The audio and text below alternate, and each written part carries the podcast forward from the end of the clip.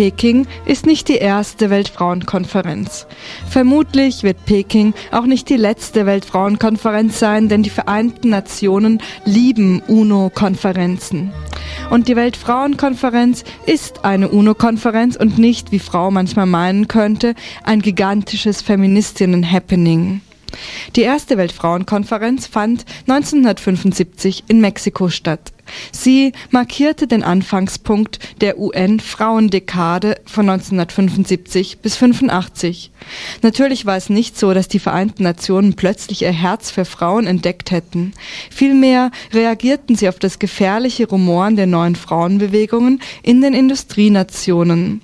Diese Bewegung sollte in vernünftige Bahnen gelenkt werden. Zum anderen war den Entwicklungshilfeorganisationen und sogar der Weltbank Anfang der 70er Jahre aufgefallen, dass Armut und Hunger in den Ländern der dritten Welt stetig zunahmen. Der Kampf gegen Hunger und Armut war, je war jedoch nicht ohne die Frauen zu führen. Ihre Schlüsselrolle in der Nahrungsmittelproduktion und Gesundheitsversorgung qualifizierte sie als neue entwicklungspolitische Zielgruppe. Daher also das Internationale Jahr der Frau 1975, die Internationale Frauendekade 75 bis 85 und die erste Weltfrauenkonferenz 1975 in Mexiko. Völlig unabhängig davon formierte sich eine autonome Frauenbewegung in den Industriestaaten. Sie konstituierte mit ihrem Slogan Das Private ist politisch einen neuen Politikbegriff und brach mit der Kultur des Schweigens über Frauenprobleme, die bisher in die Sphäre des Persönlichen und Privaten verwiesen waren.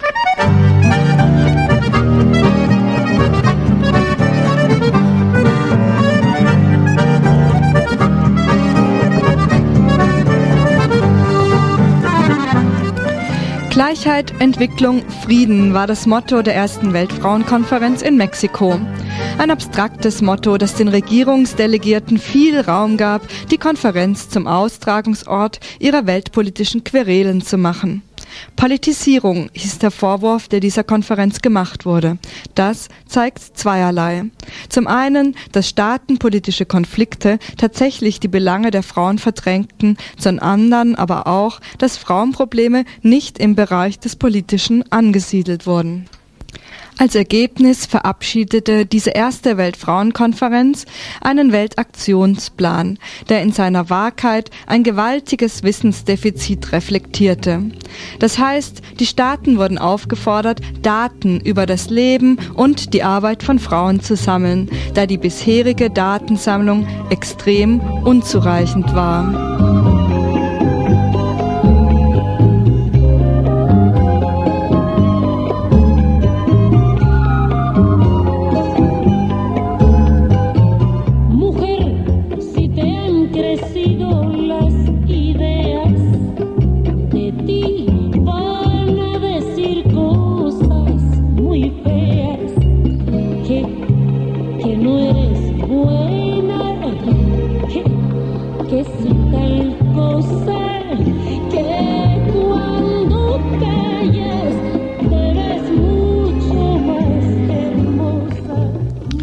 Parallel zur ersten Weltfrauenkonferenz in Mexiko fand auch damals schon ein Treffen von Nichtregierungsfrauenorganisationen statt.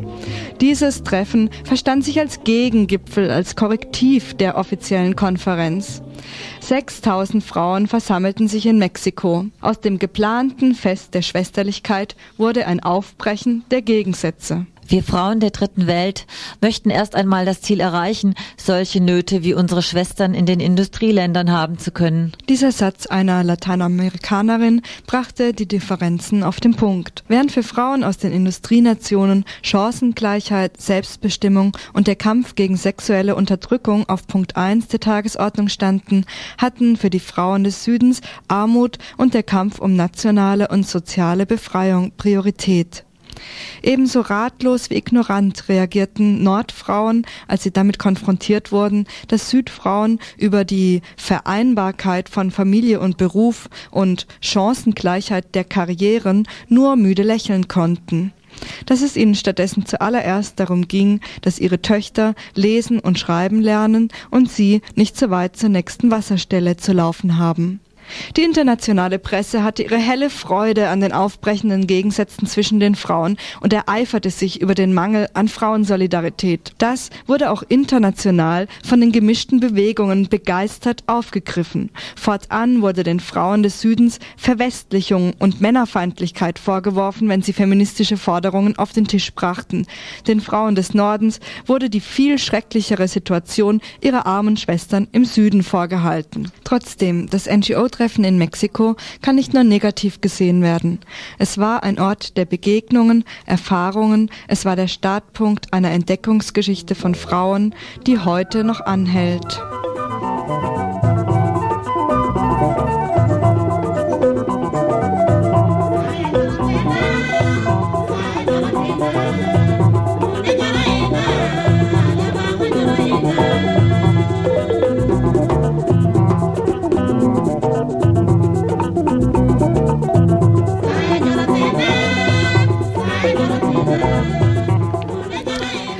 Zweite Weltfrauenkonferenz fand 1985 in Nairobi, der Hauptstadt Kenias, statt. Zehn Jahre später also am Ende der UN-Frauendekade. Im Vorfeld dieser Konferenz wurde überall Bilanz gezogen und Frau kam zu dem wenig überraschenden Ergebnis, die Dekade hatte der Mehrheit der Frauen keine wesentlichen Verbesserungen gebracht. Dennoch, Tatsache ist, dass in dieser Dekade das Bewusstsein über die systematische Unterdrückung von Frauen wuchs. Frauen gewannen weltweit ein neues Bewusstsein über sich selbst und organisierten sich wie nie zuvor regional, national und international. Das ist mit Sicherheit in erster Linie ein Erfolg der autonomen Frauenbewegungen. Gleichzeitig boten die NGO-Treffen der ersten Weltfrauenkonferenz in Mexiko und der sogenannten Halbzeitkonferenz in Kopenhagen natürlich fantastische Foren für internationale Begegnung und Austausch. Auch dies kein Geschenk der UNO, sondern ein Erfolg der unabhängigen Frauenbewegungen. Denn damals waren diese Nichtregierungsforen noch nicht so von offizieller Seite vereinnahmt wie heute.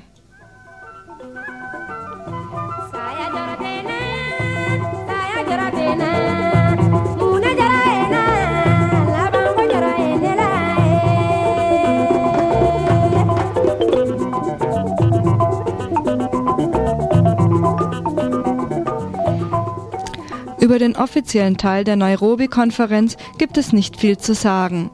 Politisch-ideologischer Clinch zwischen Ost und West und Nord und Süd dominierten. Ein Gutteil der Delegierten waren Marionetten der macht- und wirtschaftspolitischen Interessen ihrer Regierungen oder Bürokratinnen, die gute Männerarbeit leisteten. Die schließlich in Eintracht verabschiedeten Zukunftsstrategien, so nennt sich das Abschlussdokument von Nairobi, stellt frauenpolitisch dennoch einen Fortschritt dar, auf dem Papier. Alle Frauenarbeit, egal ob bezahlt oder unbezahlt, also auch Hausarbeit, sollte bei zukünftigen Berechnungen des Bruttosozialprodukts einbezogen werden. Der Gewaltbegriff wurde auch auf Gewalt gegen Frauen in der Familie ausgedehnt. Maßnahmen gegen Zwangsprostitution, einer Form der Sklaverei, wurde gefordert.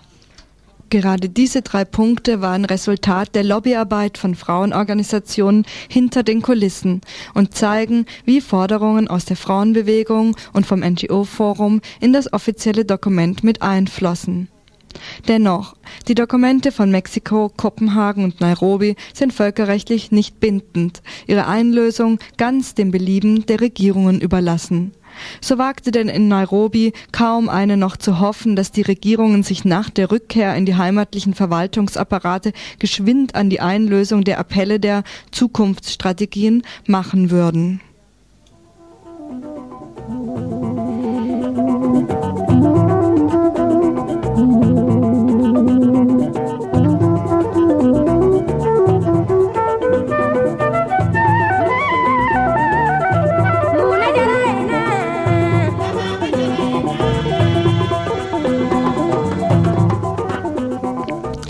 Zum NGO-Forum in Nairobi kamen 13.000 Frauen aus aller Welt.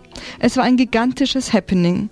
Zum ersten Mal in der Geschichte der internationalen Frauenbewegung bestimmten Frauen aus dem Süden die Szene. Die Solidarität und das Verständnis der Nordfrauen war gewachsen. Die Polarisierung zwischen Süd- und Nordfrauen stand nicht mehr so im Vordergrund. Die Grundstimmung der Verständigungssuche kletterte allerdings mitnichten alle Wogen zu einem feministischen Friede-Freude-Eierkuchen. Tief waren die Gräben und heftig die Konflikte zwischen Irakerinnen und Iranerinnen, Palästinenserinnen und Israelinnen, schwarzen und weißen Frauen. Trotz dieser Differenzen gelang es, ein neues Konzept von Feminismus zu entwickeln. Feminismus als Massen, nicht als Elitebewegung, als globale, nicht als westliche Bewegung. Feminismus als Perspektive für alles. Das Ende patriarchaler Unterdrückung der Frau und das Ende aller anderen Formen von Ausbeutung und Unterjochung von Menschen wie Rassismus, Faschismus, Antisemitismus, Kolonialismus und Imperialismus. Jedes Thema ist ein Frauenthema, wurde zur neuen Devise. Auch ein neues Entwicklungskonzept wurde kreiert. Von Frauen aus dem Süden wurde der Begriff des Empowerment präsentiert. Machtzugewinn von Frauen. Empowerment statt Integration in ein an sich ungerechtes System, das den Frauen ein größeres Stück vom vergifteten Kuchen verspricht. Die NGO-Frauen distanzierten sich in Nairobi von ihren Regierungsdelegierten. Das NGO-Forum in Nairobi übte Druck auf die offizielle Konferenz aus, ohne insgesamt vereinnahmt zu werden. Und heute? Empowerment haben wir alle schon mal gehört. Es ist zu einem offiziellen UNO-Wort geworden. Es wird benutzt, um Machtinteressen durchzudrücken, der Bevölkerungsstrategen zum Beispiel. Auf der Weltbevölkerungskonferenz 1994 in Kairo war Empowerment das Schlagwort. Offizielle Konferenz und NGO-Treffen waren nicht mehr zu trennen. Die Vereinnahmung war perfekt und die meisten Frauen haben es nicht mal bemerkt.